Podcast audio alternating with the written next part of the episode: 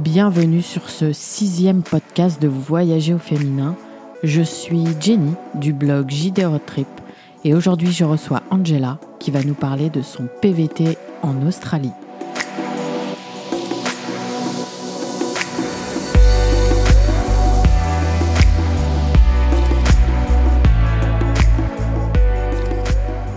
Alors aujourd'hui, je reçois Angela qui est partie faire un PVT en Australie durant 5 mois, si je me trompe pas. Est-ce que tu peux te présenter? Oui, bah alors bonjour, moi c'est euh, Angela. Euh, à mon sujet, j'étais euh, à l'époque euh, de vouloir partir en Australie en licence et je me suis dit, sur les conseils d'une amie qui m'a surtout donné envie, que j'allais moi aussi faire une césure entre ma licence et mon master. C'était le moment pour aller découvrir un petit peu au niveau personnel de quoi j'étais capable et, et, ce voyage m'avait toujours inspiré. J'avais toujours eu à cœur d'aller en Australie et puis j'avais les finances à l'époque. Donc maintenant j'ai fini mon master là, je travaille euh, en laboratoire de recherche et je suis actuellement en Normandie. Super. Et du coup, t'es parti quand en Australie? Pour euh, remonter un peu dans le temps, c'était euh, en 2015 que j'ai décidé tout ça et pour un départ en janvier 2016. D'accord, donc c'est pas, il y a pas si longtemps que ça. Non, ça fait quatre ans là déjà. C'est le temps passe vite. T'es parti avec combien? Parce que moi, je sais que au moment où moi je suis partie, il y a plus de dix ans maintenant, il fallait avoir 3000 euros sur son compte en banque qui te permettait de, de survivre, on va dire, le temps de trouver un boulot. Du coup, toi, t'es parti à peu près avec combien? Ouais, c'est ça, c'est ce qui était préconisé à l'époque aussi. Hein. J'avais vu beaucoup de choses, 3000, 3500 euros. On disait vraiment qu'il fallait avoir la preuve sur tes comptes en banque. Ça, c'était un peu stressant d'ailleurs. Je me disais, oh, mais comment on va faire pour avoir une telle somme? Donc à l'époque, j'avais eu la chance d'avoir euh, quand même un petit peu d'argent de côté. Et puis, euh, bah, ce qui m'a encore plus boosté, je me suis dit voilà, euh, juin, fin de l'année scolaire, euh, fin de la licence, tout ça, on s'arrête, ben on se trouve un travail et puis on, on met de l'argent de côté. Donc je suis partie travailler quatre mois vraiment que pour ça et euh, bah, j'ai donc décidé de passer par un organisme pour le billet d'avion. Donc déjà il fallait compter 1289 euros pour l'aller-retour. Euh, et en plus de ça, je m'étais gardé 4000 euros, si je me rappelle bien, euh, sur un, sur un compte à côté. Effectivement, pour l'Australie, je crois que on préconise d'avoir ce papier de la banque qui confirme que tu as ce montant-là sur ton, sur ton compte en banque. Mais euh, j'ai jamais entendu que beaucoup de gens se faisaient contrôler à ce sujet. Peut-être qu'à l'avenir, ils le feront. Je sais qu'au Canada c'est très très contrôlé et que et que voilà, mais euh, en Australie ça l'est pas tant que ça. Et du coup, tu as acheté une voiture sur place? Ouais, alors arrivé, donc je suis arrivée à Melbourne. Euh, c'était un peu la panique. Je me rappelle avoir appelé ma mère, on était en visio à l'aéroport. Je sais pas si j'ai pas versé ma petite larme. Euh, j'étais là, oh là là, je suis perdue. J'ai l'impression que j'étais euh, que je me débrouillais en anglais et puis en fait arrivé là-bas j'ai commencé à paniquer de tout et de rien bon une fois cette étape passée on arrive, je me suis mis dans un dans un hôtel, euh, enfin ce qu'on appelle pour euh, les backpacks, les backpackers, euh, donc auberge de jeunesse. Et je me suis mis en quête d'une voiture assez rapidement. Ouais. J'avais cinq jours en fait dans dans cette auberge que j'avais réservée et après c'était vraiment bon, ben on fera quoi? Il me faut une voiture parce qu'il faudra que je bouge et puis il faudra surtout que j'ai euh, un genre de toit sur ma tête. Et, euh, ça m'a pris trois, trois jours de, chercher une voiture. Et euh, donc j'ai acheté un, un break, une Ford Falcon Wagon qu'on n'a même pas ici en France. Et c'était trop bien. Il y avait déjà tout d'installé à l'arrière, tu vois. Le, gars, il avait viré les sièges. Exact. C'est vrai que c'est en Australie, c'est très très réputé ce genre de voiture. Ah ouais, c'est trop bien. Enfin, franchement, c'est un, un, sentiment de liberté. T'as ton lit, tu t'installes comme tu veux. Et euh, il y avait le nécessaire de camping aussi, donc c'était bien. Un petit, un petit réchaud. Euh, T'avais juste à prendre ta petite bouteille de gaz et le matériel pour cuisiner. Donc, euh, bah, c'était parti, quoi. Mais souvent, c'est ça en Australie qu'on achète un van ou ou euh, une voiture, euh, on récupère en fait tout le matos de la personne d'avant, voire même des personnes d'avant. Parce que moi j'avais acheté un van et limite il y avait tout, il y avait la canne à pêche, des palmes, un tuba, des machins, il y avait tellement tout dans ce van que je pense qu'on... T'es tombé sur le gros lot là. voilà exactement. Tu l'as cherché comment cette voiture et tu l'as payé combien? Alors on m'avait parlé de Gumtree, euh, donc c'est le bon coin là-bas. Et, euh, et aussi, je crois que la voiture, finalement, c'était pas via Gumtree que je l'avais eu, mais plutôt via Facebook, en fait, hein, comme le Facebook Market de maintenant, mais via des groupes, euh, typiquement euh, Backpackers in Australia ou euh, les Français en Australie. Et puis, euh, donc là, c'était un Allemand que j'ai racheté la voiture et je l'ai payé 2000 dollars. Ouais, tranquille, 2000 dollars. C'est pas mal pour, euh, pour, euh, pour une voiture euh, que tu vas pas garder en plus et qui a fait, je suppose, beaucoup de kilomètres. Ouais, elle avait dû déjà bien faire son temps. Là, j'ai pas le kilométrage en tête, mais c'était plus de 100 000, c'est sûr. Et euh, donc, on a négocié un peu la voiture, donc d'où le 2000 dollars. Et là, ça a été la panique parce que il faut pouvoir la payer et la personne te demande du cash et euh, bon bah logique. Donc déjà j'avais fait euh, je crois euh, comme il fallait les papiers. Ça va très vite là-bas. C'est très bien. Tu vas dans une banque tu donnes tes papiers d'identité tu as une carte un, un, compte. Mais alors quand il a fallu retirer les sous c'était une autre paire de manches. Euh, renseignez-vous bien avant de partir parce que euh, que vous ayez les fonds débloqués et pas un plafond. Exact. C'est vrai qu'il faut mieux euh, quand on arrive je sais que moi j'avais utilisé mon auberge de jeunesse pour donner comme adresse pour ma banque et au bout de 4-5 jours, tu peux, ou tu reçois, ou tu peux aller chercher la carte, le compte est ouvert. Enfin après ça dépend euh, effectivement quelle banque on choisit, etc., etc. Mais c'est vrai que c'est assez, c'est assez pratique. Et après faut faire attention au plafond. Mais si on parle plus ou moins anglais, on peut expliquer que euh, le plafond pour euh, prévenir la banque directement et lui expliquer qu'on va acheter une voiture. Donc du coup au niveau des plafonds, qu'ils essayent de faire quelque chose assez rapidement. Enfin moi c'est ce que j'avais fait. Et du coup, ça avait marché. Bah, c'est cool. Et je sais qu'aussi, on peut utiliser les auberges de jeunesse souvent. Enfin, moi, à mon époque, on allait dans l'auberge de jeunesse et il y avait des, des espèces d'annonces ou de taf ou de voiture ou de n'importe quoi. Donc effectivement, je me souviens de Gumtree. À l'époque, Facebook n'était pas encore très réputé pour euh, pour trouver euh, ce genre de, de, de choses, enfin les voitures du moins. Donc euh, moi, je sais que j'avais utilisé les, les, annonces dans les auberges de jeunesse et puis voilà, j'avais trouvé. Euh... Oui, c'est vrai que ça marche bien. Mm. Je pense que d'ailleurs j'ai mis une annonce pour la vente dans les auberges, ouais, justement pour que ça aille plus vite sur euh, sur le terrain en fait. Exactement. Et pourquoi du coup avoir euh, entreprise voyage solo? Solo, bah je sais pas ce qui m'est passé par la tête, hein, mais je pense que j'étais en, en doute au niveau de mes études. Je savais pas trop quel master choisir et puis comme je disais c'est c'est vraiment euh, une, une, copine qui m'a encore plus reboosté sur ce voyage. Euh, coucou Lucie. et euh, elle était partie au mois de novembre pour sa part et elle m'a vachement donné la motivation. Je me suis dit bah ouais grave entre la licence et le master. Enfin je veux dire je me cherche etc. J'ai envie de faire ce voyage. J'ai les fonds. J'ai la possibilité. J'étais seule au moment de le décider donc j'ai dit c'est maintenant quoi. Banco. Et et t'as pas eu peur de partir seule? Sur le coup je sais pas si j'ai trop réfléchi en fait. Je me suis posé la question peut-être un peu trop tard. Parce que, une fois sur place. Oui, c'est ça, c'est une fois sur place. Non, j'ai beaucoup posé des questions à, à, ma copine, la pauvre. Je lui ai dit à un moment, je dis, oh, je, je, suis tellement désolée, je, je l'envahissais de questions. C'était un peu ma maman poule de pré-voyage. Et euh, je lui posais un max de questions, donc je pense que dans le fond, euh, ouais, je, m'en posais, j'avais un peu peur. Mais il y avait aussi ce côté euh, un peu rebelle où, bah, du coup, comme ma mère, elle, elle avait peur. C'est plutôt mes, mes parents qui ont pris un peu le pli d'avoir peur pour moi. Surtout maman, elle a beaucoup angoissé avant. Et bah, t'as ce côté rebelle qui, qui fait que, en fait, bah, toi, t'as pas peur toi, non, tu vas le faire de toute façon. Et puis au final, euh, t'es contente de l'avoir fait. Oh ouais, non mais complètement. Euh, ça restera euh, la meilleure expérience de, de, ma vie à ce stade. Enfin, clairement, t'es es fière de le réaliser par toi-même, de voir de quoi t'es capable, de te tester. Et même si les premiers jours là-bas, je te le cache pas, ça a été quand même pas loin de l'enfer au début. Hein. Mais c'est toujours difficile. Enfin, moi aussi, c'était mon premier voyage loin. Moi, j'étais pas seule, mais c'était mon premier voyage et c'est vrai qu'on se pose toujours 15 000 questions de qu'est-ce qu'on fait là, pourquoi, pourquoi on a décidé de faire ça, euh, mais est-ce qu'on va y arriver? Enfin, moi, je parlais pas du tout anglais et je pense qu'au final, euh, quand on rentre, limite, bon bah, on est, il faut rentrer, ou il faut rentrer, ou on est dégoûté parce que euh, voilà. C'est vrai que c'est toujours gratifiant de se dire que ben voilà, on l'a fait quoi. Ouais, on s'est dépassé, mais c'est vrai que comme tu dis, t'as as cette période où ouais, ça a duré bien 4-5 jours où je me levais le matin, j'avais une boule au ventre, je disais mais genre je pleurais quoi, vraiment, j'ai pas honte de le dire. Je... Parfois je pleurais avant de me lever de mon lit, bon allez, on va sortir, on y va, on attaque cette journée. Mais parfois je me disais mais qu'est-ce que je vais faire aujourd'hui en fait? Pourquoi je suis là?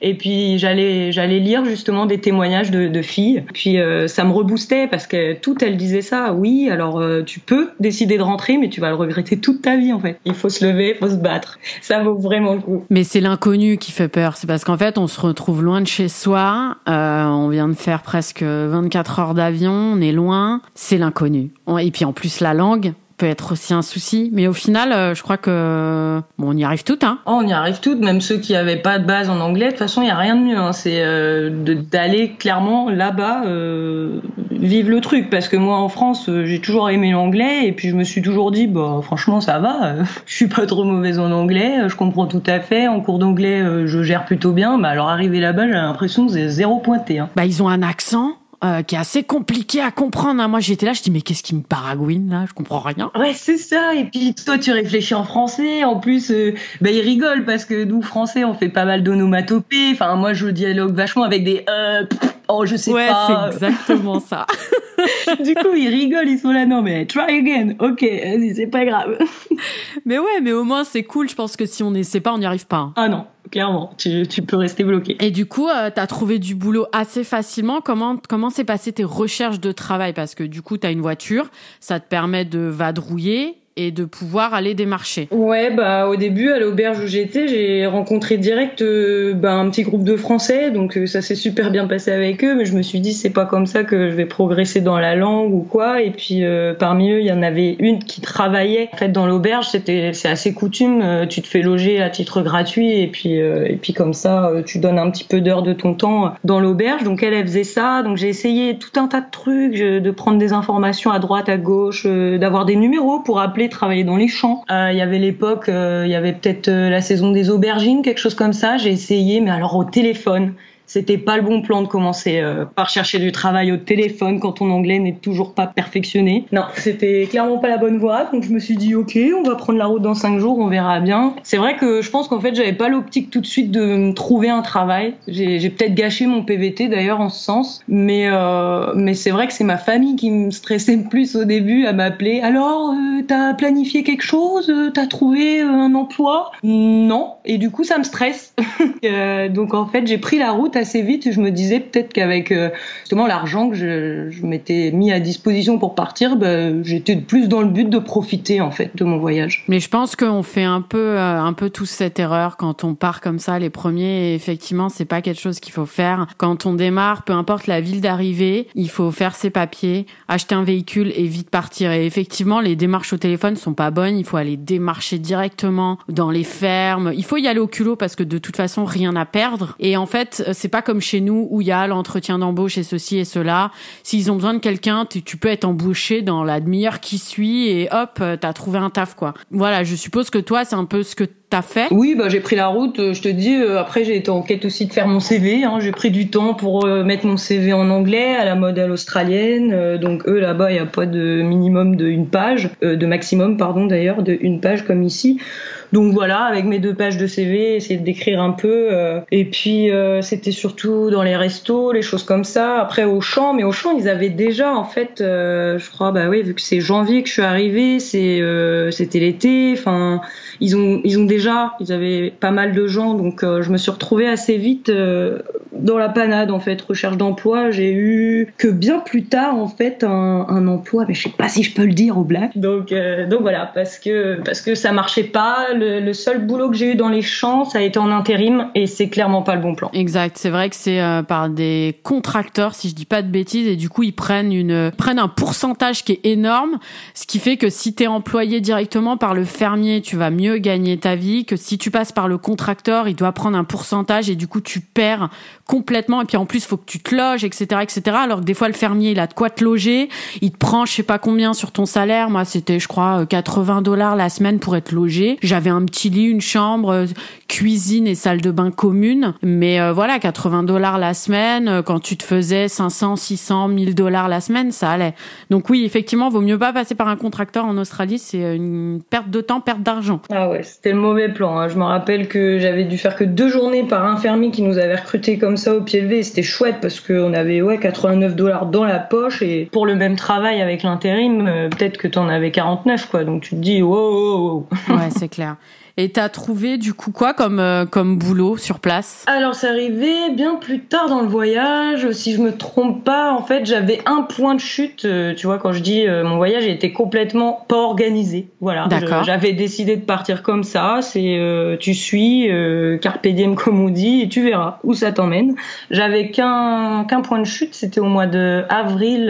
bah tu vois à cette période là, je pense que j'y allais. Je devais y être. C'était à Monkemia donc, euh, tu vois, j'arrive, je suis arrivée à Melbourne, donc euh, sud-est, et je devais me rendre au nord-ouest, du côté d'Exmouth, où il y a la, baie euh, Shark Bay. Et là-bas, il y, a un, il y a un programme de volontariat pour pour les dauphins, etc. de la baie. On pourra y revenir plus tard si tu veux.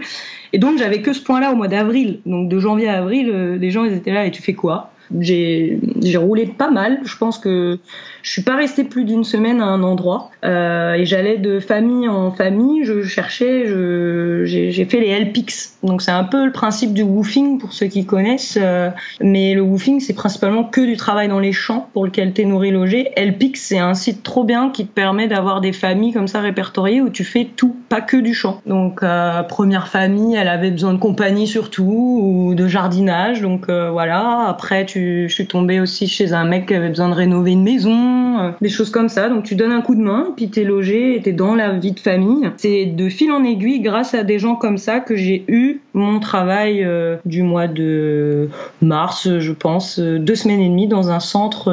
je sais pas si on peut appeler ça un vrai musée. j'ai vu qu'il y a deux ans, il avait fait une vidéo teaser de son endroit, mais ça me fait un peu rigoler. C'est des dinosaures en résine et donc ça s'appelle le Dinosaur World Museum et il y a des oiseaux tropicaux, des, oiseaux typiques de là-bas, beaucoup. Euh, des perroquets de Nouvelle-Guinée aussi. Donc il y a un peu d'animaux euh, élevés à la main, quoi, qui sont élevés en captivité là-bas. Il dit qu'il les relâche après, mais bon, je suis pas trop sûre que les oiseaux ce soit faisable euh, vu l'état de certains.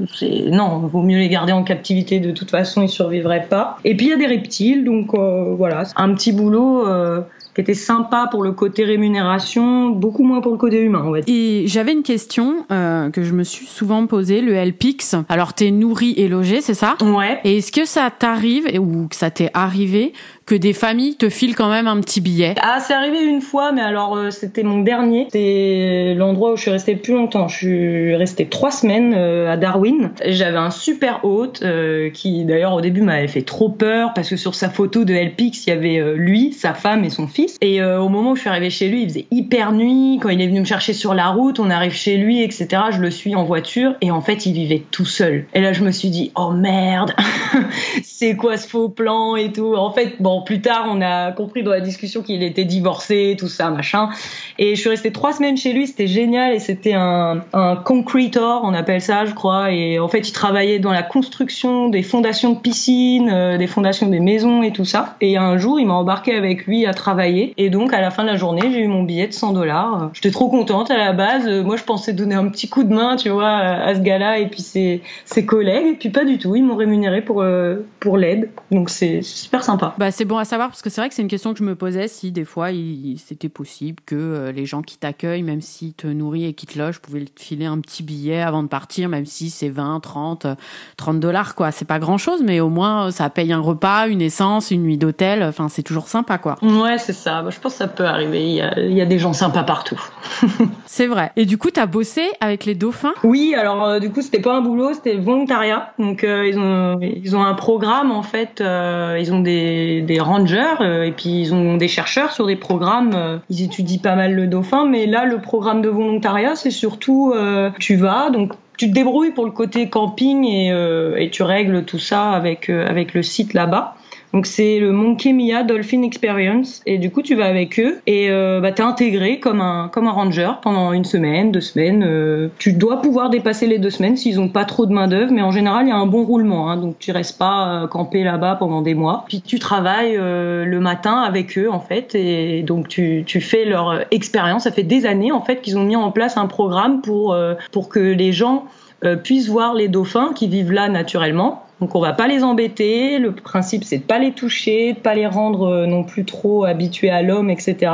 Mais c'est de pouvoir les observer dans leur milieu naturel et avec leur comportement naturel. Et donc pour ça, depuis des années, ils ont réussi à mettre en place le protocole qui fait que bah, les dauphins sont habitués à, ce que les rangers leur, donnent une part de leur euh, ration quotidienne en poisson mais tout ça est bien calculé en fonction de, leur poids, de, l'individu. On leur donne qu'un infime pourcentage de leur ration quotidienne pour qu'ils viennent trois fois dans la matinée faire l'expérience. Et pendant ce temps-là, tu as un speech d'un ranger, tu vois, qui t'explique un petit peu la vie des dauphins ici, dans la baie, les interactions avec les autres espèces. On peut voir des tortues parfois, on a les pélicans aussi qui sont là sur la plage. Et puis tu fais des petits travaux après aussi avec eux de remise, euh, je sais pas, tu vas leur donner un coup de peinture, un coup de frais euh, à la balustrade euh, tu vas faire des activités avec les gens. Tu as beaucoup de médiation en fait au grand public pour vulgariser tout ça, un petit peu les informations scientifiques euh, de leur programme à eux. Et euh, bah, c'est toujours intéressant de discuter avec eux.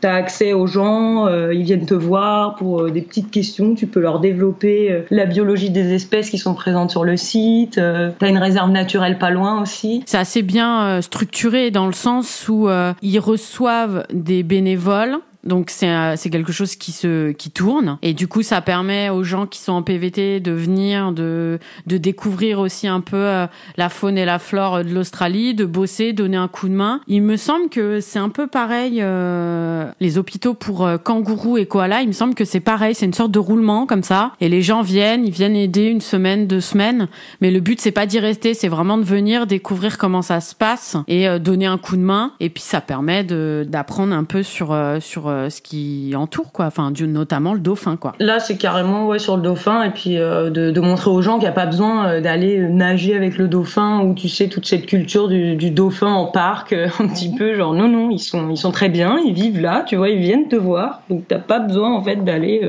les chahuter, il y a pas de souci. Puis t'observes des comportements super sympas, tu les vois chasser et ils viennent vraiment attraper le poisson au, au, bord de la plage, quoi. Ils arrivent, ils, ils te font des petits dérapages au niveau de tes pieds et tout. C'est c'est très intéressant, beaucoup mieux que d'aller en aquarium, en cage ou je sais pas quoi. Pour faire la photo avec le dauphin dans la piscine, quoi. Exactement. Bah ouais, je sais, mais il me semble avoir vu euh, plusieurs. Euh, bah, il y a des reportages là-dessus et du coup on peut pas les toucher. Je sais que même les rangers les touchent pas.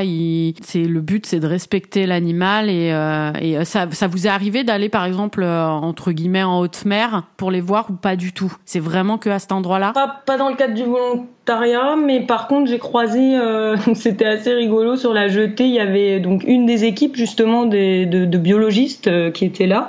Et dedans il y avait des stagiaires. Et donc il y en a un, il était français, voilà, il était de Lyon, je crois. Et euh, donc on commence à papoter, il me raconte son stage de master, super intéressant, et il me dit que lui, oui, avec la même équipe avec laquelle euh, on, faisait notre volontariat, il allait en pleine mer sur le bateau et ils allaient étudier euh, un peu plus déjà le, comportement en haute mer, et puis ils faisaient des prélèvements pour la génétique aussi, pour suivre un petit peu après les, les familles de dauphins. Et il me semble que tu m'as dit, on va parler d'un autre sujet, tu t'es fait arracher une dent en Australie. Ah, c'était n'importe quoi. Faut, faut savoir que, ouais, avant de partir, je savais très bien que j'allais certainement avoir un souci. Ma mère me disait, mais va voir le dentiste avant, vas-y, vas-y, vas-y. Je dis, mais non! Il devait y avoir donc cette fameuse dent de sagesse qui poussait dans un coin. Ouais, mais c'est surtout qu'il faut partir avec une assurance en plus. En Australie, c'est des pays où, euh, où il faut obligatoirement partir avec une assurance. On part pas sans assurance. Ah bah clairement, faites-le et puis lisez les petites lignes, hein, parce que là justement, on en reparlera aussi, mais euh, justement, j'étais bien contente de bah, de faire attention aux petites lignes parce qu'ils ont essayé de pas vouloir me rembourser. Sauf que là-bas, c'est pas le même prix qu'ici. Quand tu te fais arracher une dent, euh, je crois que le, total de la facture s'est élevé à près de 500 dollars, radio et tout machin. Donc euh, bon bah c'est pas trop prévu dans les budgets. Et oui, je pense que les 24 heures d'avion n'ont pas du tout aidé en fait euh, et ça a vachement poussé la dent. Elle s'est dit allez, on va faire une sortie monstrueuse en plein milieu de son voyage. Et, euh, et sauf que bah, au moment où ça m'a fait hyper mal, c'était déjà un peu tard. C'était même plus la dent qui sortait. C'était euh, au stade un peu infecté. Ça aurait pu être dangereux. Enfin, tu vois, c'est c'est dans la bouche et c'est pas du tout agréable. Et puis quand t'es perdu comme ça, c'est un peu compliqué. Donc on m'a conseillé un un dentiste, mais effectivement c'était un dentiste chinois, donc c'était assez rigolo, l'anglais, accent chinois noix, t'es pas chez toi, t'as mal et tout partout. Mais bon, c'était cool. Il y avait euh, un peu, c'était high tech son, son, son cabinet, donc il y avait la télé au plafond. Euh, par contre, il a un peu cru que j'avais 4 ans d'âge mental. Il répétait tout le temps You are a good girl. Oh, it's okay.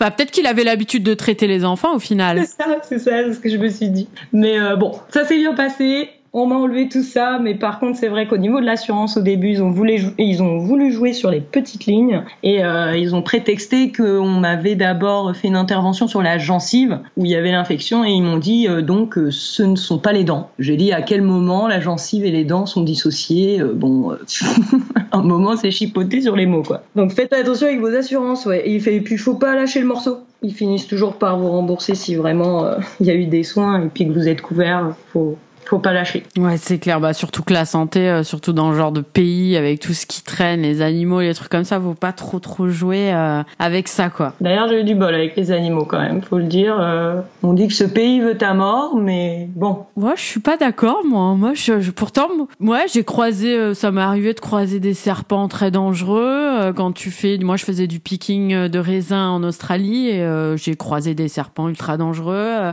je, me suis retrouvée face à un opposé euh, alors c'est mignon l'opossum quand tu le vois comme ça, mais quand tu vois ses dents, t'es là à te dire euh, attends on va pas trop jouer avec. Il voulait juste du pain parce qu'on était en train de manger du pain de mie. Du coup je lui ai filé du pain. Bon bah voilà il reste à côté de moi tranquille. Mais je pense quand même après faut se méfier. C'est une des animaux qu'on connaît pas, qu'on n'a pas trop l'habitude. Moi je sais que je me suis pas baignée parce que j'avais peur des requins. Mais ça après c'est personnel. mais euh... mais pourquoi? Mais bon j'ai fait trempette des pieds c'était suffisant. Écoute. Mais voilà après je pense qu'il faut être vigilant un peu quand même euh, sur les bêtes qu'il peut y avoir. Faut se renseigner, mais euh, mais voilà, c'est pas vrai. On s'habitue, même si on n'aime pas les insectes. Moi, je sais que je déteste ça, et là-bas, je me suis habituée. Et du coup, ça m'a permis. bon, aujourd'hui, t'as une guêpe, un bourdon qui vole. Bon, bah, je m'en fous un peu. Euh, avant, c'était la panique. Euh, maintenant, euh, quand tu fais l'Australie, je pense qu'il peut t'arriver n'importe quoi. Euh. Ouais, bon après les insectes, bon, c'est pour moi le pire là-bas, ça a été les mouches quand même, hein, parce que les, je sais pas où t'as été, mais alors il y avait un endroit en particulier, mais hallucinant quoi. On est sorti un matin de bah, la voiture, ouais, dans le bush. Dans le bush, elles viennent, elles te collent, mais genre t'en as une qui arrive, puis après t'en as dix quoi.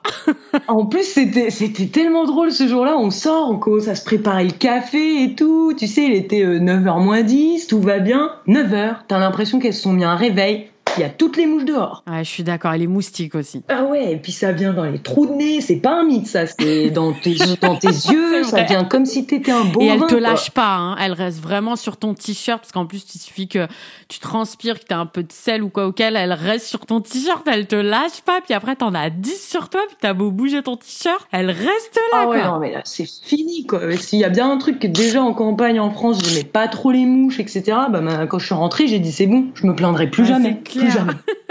et, euh, et ta plus grosse galère, c'est l'histoire de la dent ou t'en as eu d'autres? Ouais, dans un sens, c'est, c'est quand même l'histoire de la dent parce que ça fait bien chier. Tu attends une semaine entre le traitement de l'infection et puis le fait qu'il te l'arrache vraiment. Donc il euh, y a, ouais, il y a ça. Mais alors, si je peux raconter ça, c'est, ça m'est pas arrivé à moi, mais les filles sont passées quand même au 7 à 8 après. Elles ont fini par euh, survivre quand même, mais ça aurait pu m'arriver dans un sens. Ça m'a fait hyper flipper. Donc euh, comme quoi c'est vachement bien d'écouter son instinct en voyage et, de faire attention, surtout quand t'es seul. Je comprenais pas un peu euh, le, sens des gens qui me disaient waouh t'es courageuse, tu vois des gens de là-bas, ils, trouvaient ça vraiment euh, fou.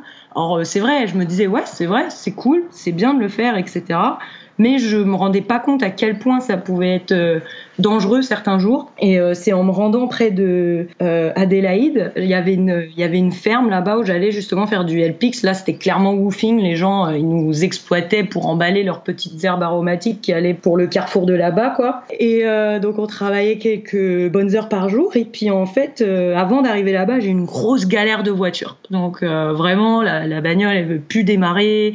la batterie, elle commence à montrer des gros signes de faiblesse. Le garagiste essaye de m'expliquer ça, mais il fallait vraiment que je me rende là-bas. En fait, de toute façon, j'avais plus d'autre endroit où dormir là où j'étais. Et il me dit, bah ok, je te la démarre, mais t'as 6 heures, euh, pour aller là-bas. Donc c'est soit tu t'arrêtes pas de la route, euh, sinon tu risques de rester coincé. Ok. Donc bah tu pars, etc. Je m'étais dit, euh, à un moment donné, t'as quand même envie d'aller aux toilettes, t'as envie de manger. Donc je cherchais un endroit vraiment m'arrêter où il y avait des gens qui puissent me faire démarrer ma voiture au cas où, etc.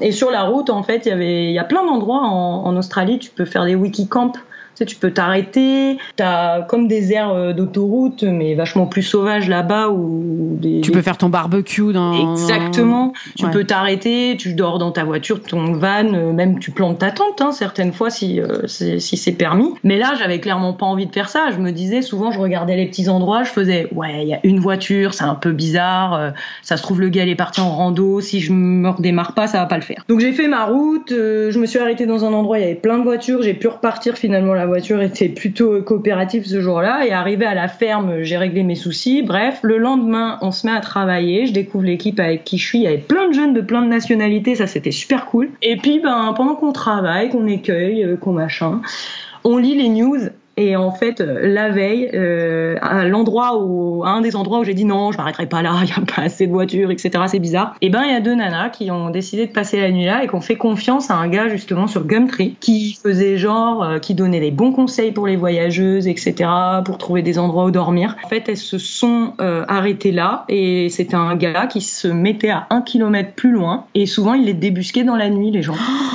Ah ouais. Et vraiment, tu lisais les news, mais c'était film d'horreur, quoi. Le truc, tu lisais, euh, ouais, il y a une des deux nanas, donc c'était deux Allemandes, et euh, il y en a une qui a, qui a, été tellement sous le choc qu'elle a perdu l'usage de la parole. Euh, il y a l'autre qui était recouverte de sang, elle était nue, recouverte de sang. Ils ont cru que c'était une aborigène de loin quand ils l'ont vu débarquer la. Ah ouais, d'accord. Et ils lui ont, ils lui, ils lui ont, enfin, qu'est-ce qui s'est passé? Bah, De ce que je me souviens, il les avait ligotés. Je sais pas s'il avait réussi ou tenté de violer une, enfin celle qui était le plus choquée. Et du coup, euh, ils ont retrouvé sa voiture au gars, les couteaux de pêche, plein de sang. Enfin, ils ont retrouvé un, un sale type quoi. Pour le coup, euh, tu te dis bon. Ouais, comme quoi. Ouais. Pas que des mythes. Hein. Euh, voilà. Après, ça t'arrive, ça t'arrive pas, mais ça, ça a été une galère euh, indirecte dans le sens où tu te dis putain j'étais quand même à, ça quoi. Bah, je pense que ça remet les idées en place. C'est bien de voyager toute seule, il faut le faire. Faut faut pas croire non plus qu'il nous arrive euh, tout plein de choses euh, à chaque fois qu'on part. C'est pas vrai. Moi, j'ai jamais eu de grosses grosses galères euh, à part tomber malade. Mais sincèrement, j'ai jamais eu de grosses galères qui m'ont fait peur au point de ne plus vouloir voyager toute seule. Bien sûr que il faut être attentive à tout. C'est comme partout. C'est même quand on sort de chez soi. Maintenant, euh, quand on est à l'étranger, euh, c'est sûr, on est loin de chez soi. Euh, on n'a pas la langue. si on parle pas forcément bien anglais, ben voilà, ça peut être un blocage. Mais voilà, ça peut arriver. Ouais. Et puis tout est décuplé, c'est sûr. Et puis tu vas faire plus attention à ces détails-là. Mais évidemment, on m'a déjà dit, bah oui, il y a aussi des fous. Hein. On a nos lots de fous ici. Et puis. bien sûr. Bon, après, l'Australie, c'est un grand pays. Hein. Et puis comme ils disent, sur le côté ouest, là justement où ça, on commençait à arriver euh, clairement dans l'ouest là, hein, euh, bah, il fait plus chaud et puis plus tu montais, même vers le nord, on me disait des fois il y a des maisons tous les 1000 kilomètres. Hein.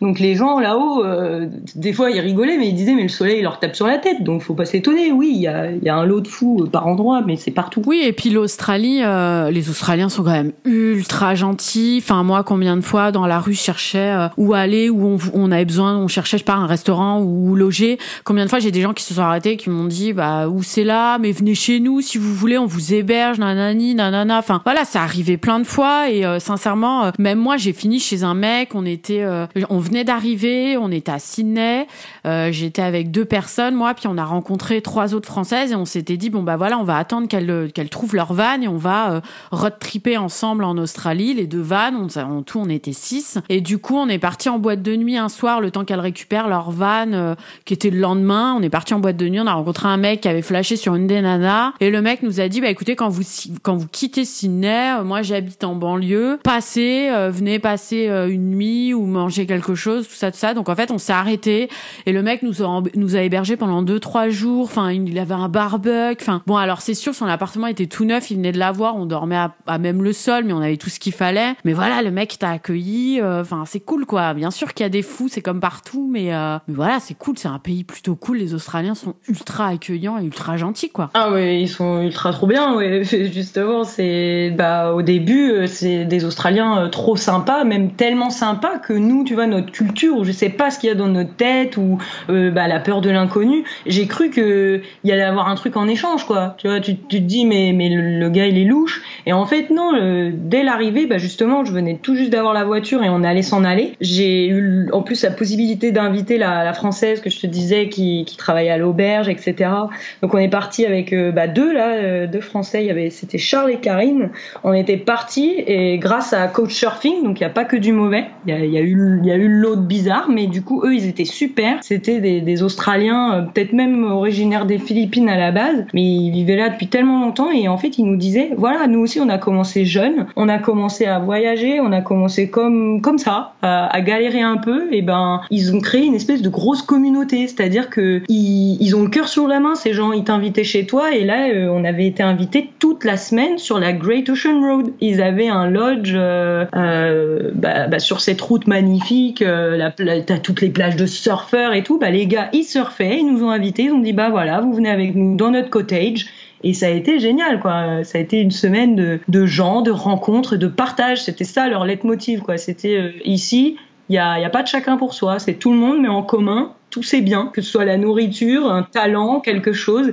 Et tous les soirs, c'était voilà, chacun jouait de la petite gratte, l'autre nous chantait une chanson, on faisait la cuisine tous ensemble. Chacun apportait quelque chose. Et ça, ça a été très très beau comme comme euh, rencontre, euh, moment de partage, ça a été top. Mais c'est très anglophone, je crois, parce que moi j'ai été un peu aux États-Unis et c'est vrai qu'ils sont aussi dans l'entraide. Enfin moi, je me suis jamais sentie euh, en insécurité dans dans un pays anglophone en tout cas. Après, bien sûr, faut se méfier de tout, mais j'ai une question. Est-ce que tu as goûté des choses un peu farfelu en Australie.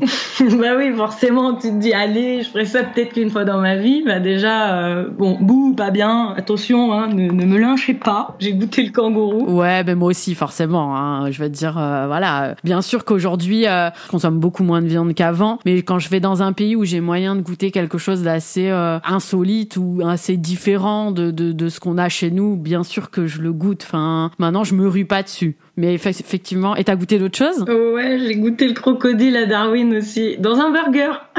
bah, il paraît que ça a le goût de poulet. Mais alors moi, ça, j'ai pas du tout trouvé, j'ai pas compris.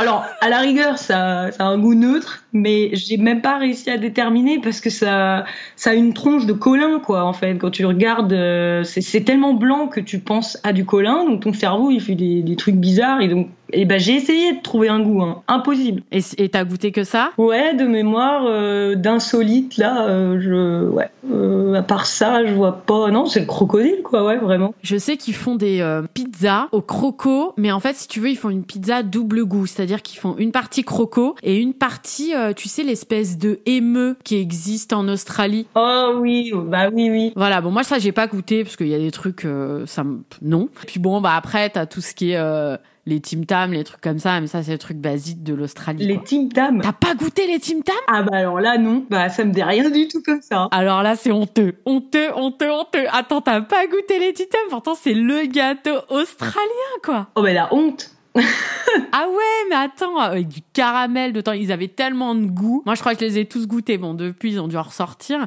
Mais pourtant, c'est le gâteau australien. Chaque personne qui rentre d'Australie, moi, je vois à chaque fois sur, euh, les groupes et tout, euh, putain, je suis en manque de Tim Tam. Ah, mais alors là, pas du tout. J'avais entendu parler. Et puis, en plus, je suis déjà de base un peu plus salé que sucré, je dois t'avouer. Mais autant, pour le Portugal, on m'a dit, il faut manger la pastéis.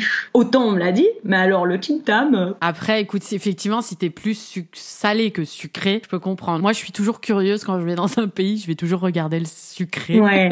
je vais toujours dans les dans les rayons, tu vois, genre ils ont quoi comme gâteau, les trucs comme ça, j'aime bien. Donc du coup, forcément, voilà. Ah bah... ouais, ouais, c'était plutôt le manque de fromage, mais bon, vu le prix là-bas, euh, c'était du, du faux. Et on va finir sur qu'est-ce que tu retiens de ce voyage? Déjà, tu vois, rien que d'en reparler, euh, ça me met la patate. C'est ça dégage énormément d'énergie positive. J'en retire que je suis capable, que vraiment je me suis dépassée euh, et puis je me suis découverte aussi surtout. Je pense que là-bas j'ai pu m'écouter faire euh, ce que je voulais au moment où je voulais. J'étais pas obligée de rester à un endroit, bah je partais. C'était aussi simple que ça. La chaleur aussi des, gens. Je, je, me rappelle que quand je suis rentrée, j'ai été pendant plusieurs semaines très enjouée, très pleine de positivité et vite je suis redevenue négative. C'est une partie de négativité qui a refait surface et Je sais pas pourquoi. Est-ce que c'est que propre au fait de voyager ou de l'avoir découvert en touriste Oui et non, parce que quand même j'ai vécu vraiment beaucoup avec les gens et à chaque fois euh, je j'en retirais que ouais l'entraide est présente. On, on s'écoute, on s'épaule, on s'aide, on va se donner un coup de main vachement plus facilement en fait. Il y a peut-être moins de chacun pour soi et c'est ce qui fait du bien au quotidien là-bas. Sur ces belles paroles, je vais te remercier de d'avoir participé à ce podcast. Bah merci de m'avoir écouté. bah écoute, euh, merci pour euh, ton expérience grave intéressante. Moi, j'adore parler de l'Australie pour mon premier voyage et euh, je pense que c'est celui qui m'a marqué le plus. Donc forcément, quand j'en reparle, je suis un peu comme toi. Je, je... moi, j'ai hâte d'y retourner. J'espère y retourner un jour. Je dis ça tout le temps. Mais il y a tellement de choses à dire. Ouais, c'est clair. Moi, c'est pareil. J'ai toujours dit là-bas, mais mon cœur est resté là-bas j'ai rencontré des gens fabuleux, vraiment fabuleux. Je suis un peu d'accord, on va rester sur ça, que le cœur est resté là-bas. Eh ben écoute, merci à toi. Merci à toi Jenny. Et eh ben peut-être à bientôt alors. Ah bah avec grand plaisir.